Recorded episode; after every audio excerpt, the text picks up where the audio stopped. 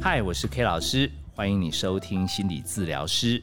今天这一集要跟你聊的是“真想有件隐身斗篷”，这是以聆听陪伴无声呐喊青少年系列的第十七集。如果你家中有一些小孩，或者你是老师，你班上有些学生，你感觉这些小朋友其实本性都蛮善良的。但感觉他们人生不知道是在搞什么鬼，一直在卡关。然后最妙的是，我们秉持着带领他们突破重围的这样子的理想，跟他们沟通，他们一副也有在听。但最后好像越帮他们，我们越生气。最后他们才挤出一句话说：“跟我们大人相处好有压力。”如果有类似这样的状况，这一集你慢慢听。会有收获的，但是你要先忍受 K 老师铺陈一下为什么会有这一集的发想。话说 K 老师在开学这一两个礼拜，其实有到学校去跟很多老师交流，因为开学嘛，很多老师他们压力很大，校长就邀这种什么专家名嘴过来给老师打打气，好打打强心针。就这些老师不分哦，台北市东西南北各区，他们异口同声说。他们现在都把这一批学生，可能是慢熟吧，可能是 想太多吧。他们都说他们哈，其中有些甚至叫做条码少女，什么放血兄弟，哎，不同学校都异口同声这样讲。K 老师就发觉这问题真的挡不住，好像一浪接一浪哦，真的要值得关怀。那但是 K 老师在关心这批老师的时候，又发现一个让我感到压力的事情是。如果我们的听友是家长，你这几天很庆幸哦，因为校门开嘛，所以你把小鬼可以送出去，等于家里的鬼门关。你你觉得说啊，总算可以享受这个开学之后，你疲倦了一个整个暑假的这个辛苦。我跟各位家长讲，你真的要斋戒沐浴一下，因为我这样子第一线接触到老师，我发觉其实才开学，很多老师都都身心俱疲哦，甚至我在。网络上面也看到什么南韩教师已经受不了这个工作压力哦，每天遇到这么多小孩子，还有家长好像期待老师一定要把他的小孩弄得很好，他们现在都上街头哦，我真的很不希望有一天连我们台湾的老师也需要搞到上街头哦，所以我们为他们好好祈福，他们能健康，其实我们在家里就可以听音乐、听 podcast，多舒服。然后 K 老师在演讲遇到这批老师有压力的时候，K 老师也想尽办法语重心长的跟他们叮咛说：“你的严重未必是他的迫切。”这句话怎么说呢？我想要让那些老师明白，你们哈一直想把你手上这批学生训练成社会优秀的公民，你不知道现在大环境的变化，他们比较慢熟。所以你自己觉得很严重，一定要现在就学会的东西，对现在这一批后生晚辈来讲，他根本不急呀，他没有觉得那么迫切。好，我苦口婆心的相劝，但是可能他们毕竟是这种孔子的弟子，哦，他们大师兄又是颜回。你如果记得 K 老师以前有聊过，这种体质，他们就是超钉钉，他们。很想把孩子到他们手上就变得很棒，所以其实他们自己都有一点过不去。好，其实真的才开学，他们感觉好像在拍电影，要那个大敌当前。哦，他们那个眉头深锁，K 老师就觉得说，我没有帮老师把他们弄舒压的话，那我们家长轻松的日子就不多。所以 K 老师就逗他们开心。好，我讲到一半还跟他们讲说，其实你现在听完这堂课，你不觉得吗？我们离寒假又近了一天了，我，有的老师就笑了，因为暑假才刚完，已经开始在笑想寒假了。有的老师就说今天都过不完了，怎么怎么可以过到寒假？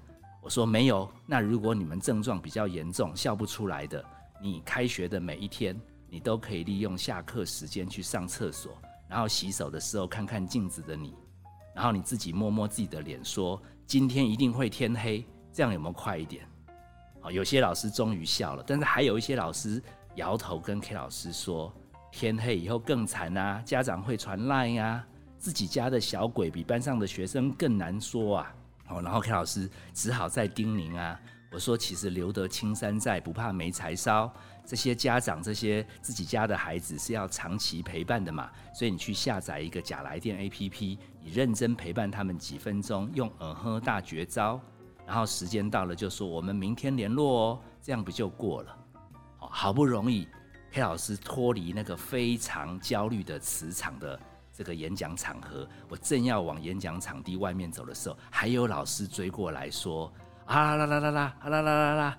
OK，老师连到停车场路上，沿路都还得嗯哼。OK，老师就在那时候心里暗自下决定，我要跟大家好好讲一讲 KDSM。哦，DSM 大家熟嘛？如果你是我们忠实听友，你知道我们心理学有一本神奇的书，它是可以把各种心理状态有特殊状况的人类编成一本神奇的书。那加一个 K 是 K 老师专用的修订版。K 老师决定利用这几集，慢慢的把 K 老师能够在校园游走，接触到各种类型孩子，跟大家来分析。希望透过这样子一系列的说明，能够帮我们的家长、老师们有能力来解读这些小朋友到底怎么了。那面对不同类型的小孩，要怎么面对接招？所以今天这一集。真想有件隐身斗篷，算是这一系列的开场白。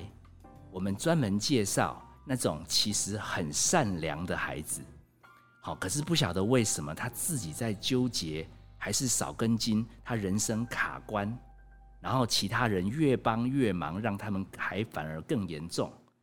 我们今天从这个系列来介绍。最近 K 老师接到了三个孩子，一个是研究生。一个是国中生，一个是高职生。我把这三个都是想找隐身斗篷的孩子依序介绍给大家听，大家就会对这一类孩子的全貌有更完整的了解。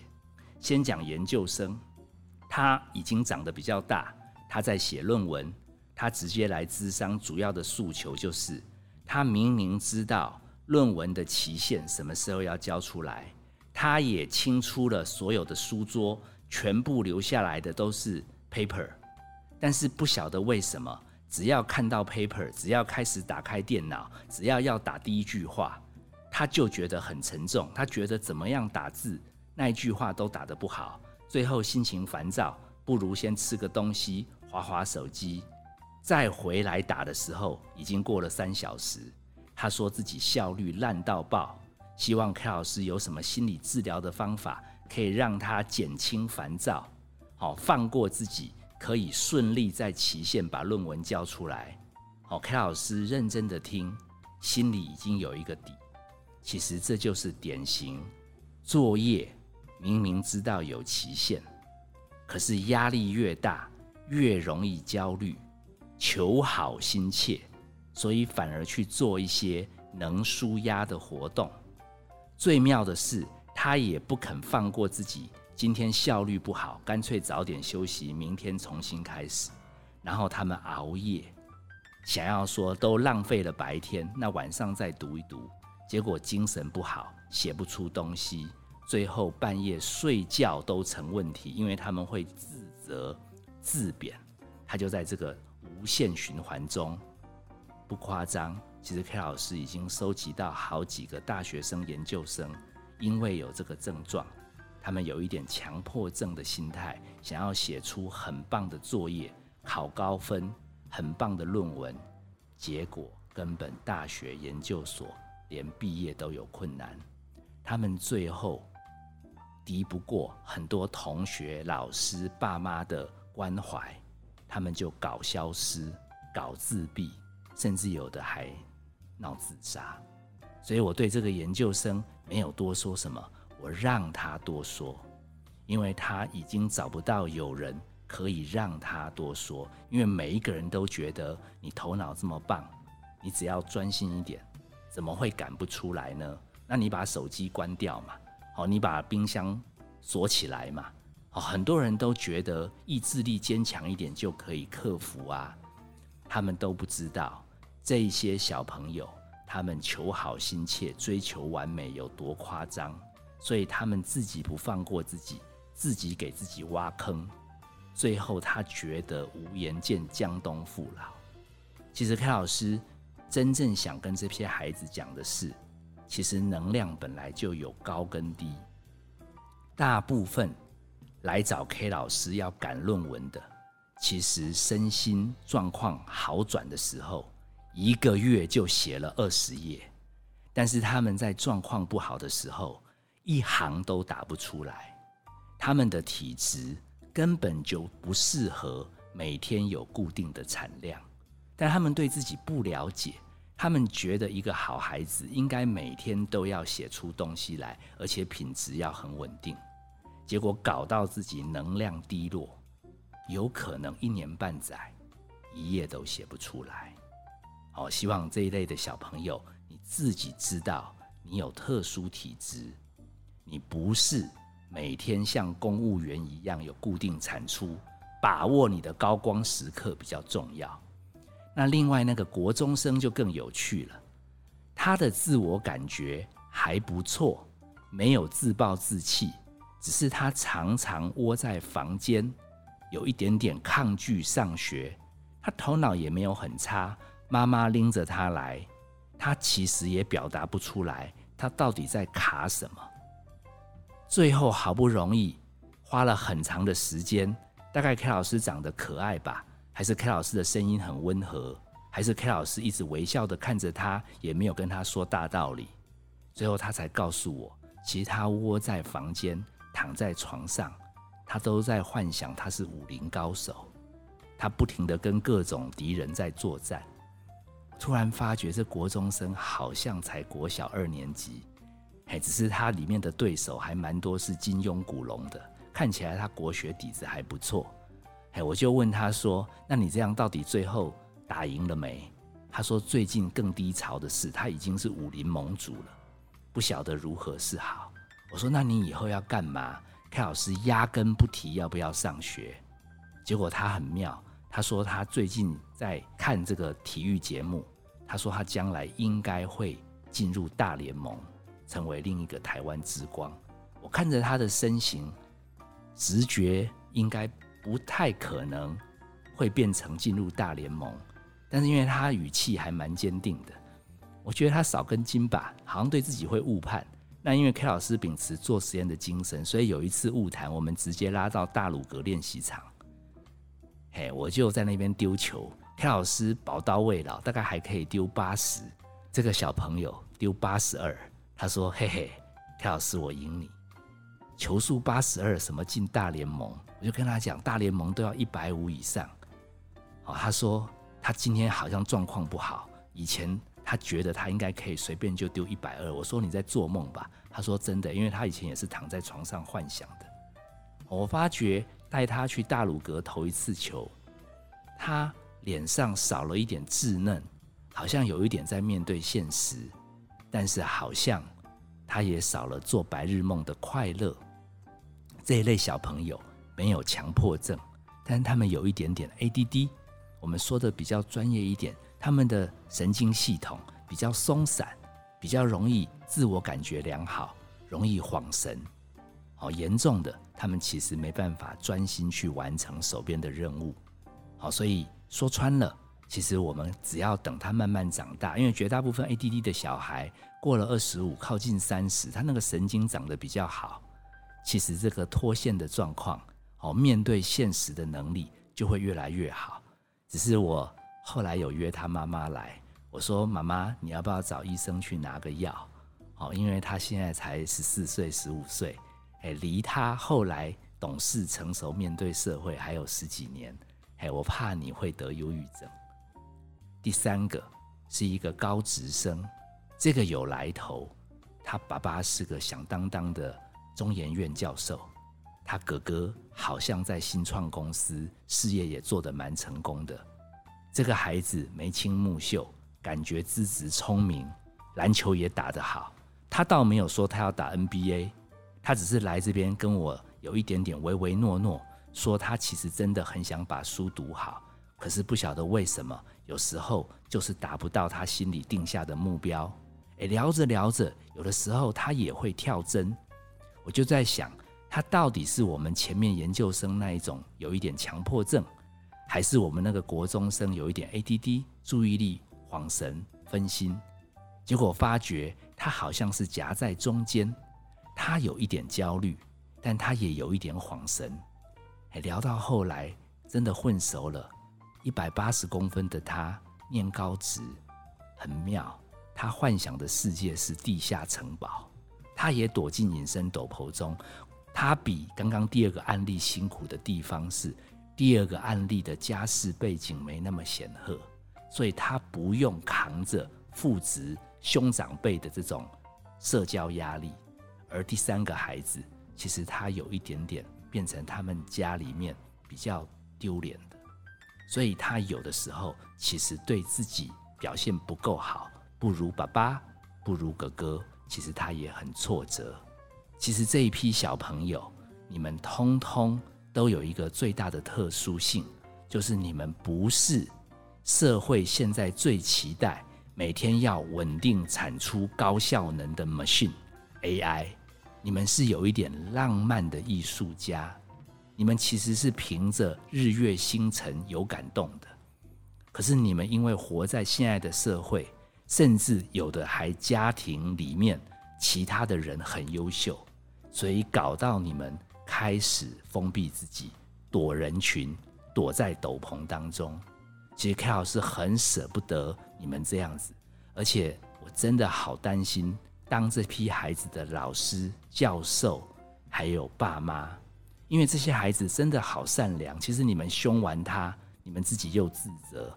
可是不知道他到底是为什么，就是不能把效能拉高一点，而且你们越帮他，他还越生气，然后最后还说受不了你们，然后心情不好，有的时候还到楼上去徘徊，搞得很多大人很担心。我想送给真的需要有隐身斗篷陪伴的这些孩子们，你听完这一集，你去记录一下你。哪几天是能量高，哪几天就是有一点散漫。你抓到你的节奏，不要花力气去懊恼。在状况好的时候赶赶进度，在混的时候允许自己可以低潮。记得哦，你只是跟社会主流期待的生命规格不合，你本身没有问题。按照 KDSM 的说法，你们只是因为承受不了达到社会主流价值而想躲起来搞消失。如果你的家里或班上有这样的孩子，黑老师要提醒我们这边的大人：，其实你如果不留意，你讲越多，结果反而是反效果。好，你不要误会，完全不能骂，完全不能念，可以的。好，因为看他们少根筋，真的跟他们相处久了会生气，骂一骂、念一念没有关系。但是如果你带去给专家学者鉴定完，哎，原来我的孩子只是有的时候需要躲到地洞躲起来，让自己舒压。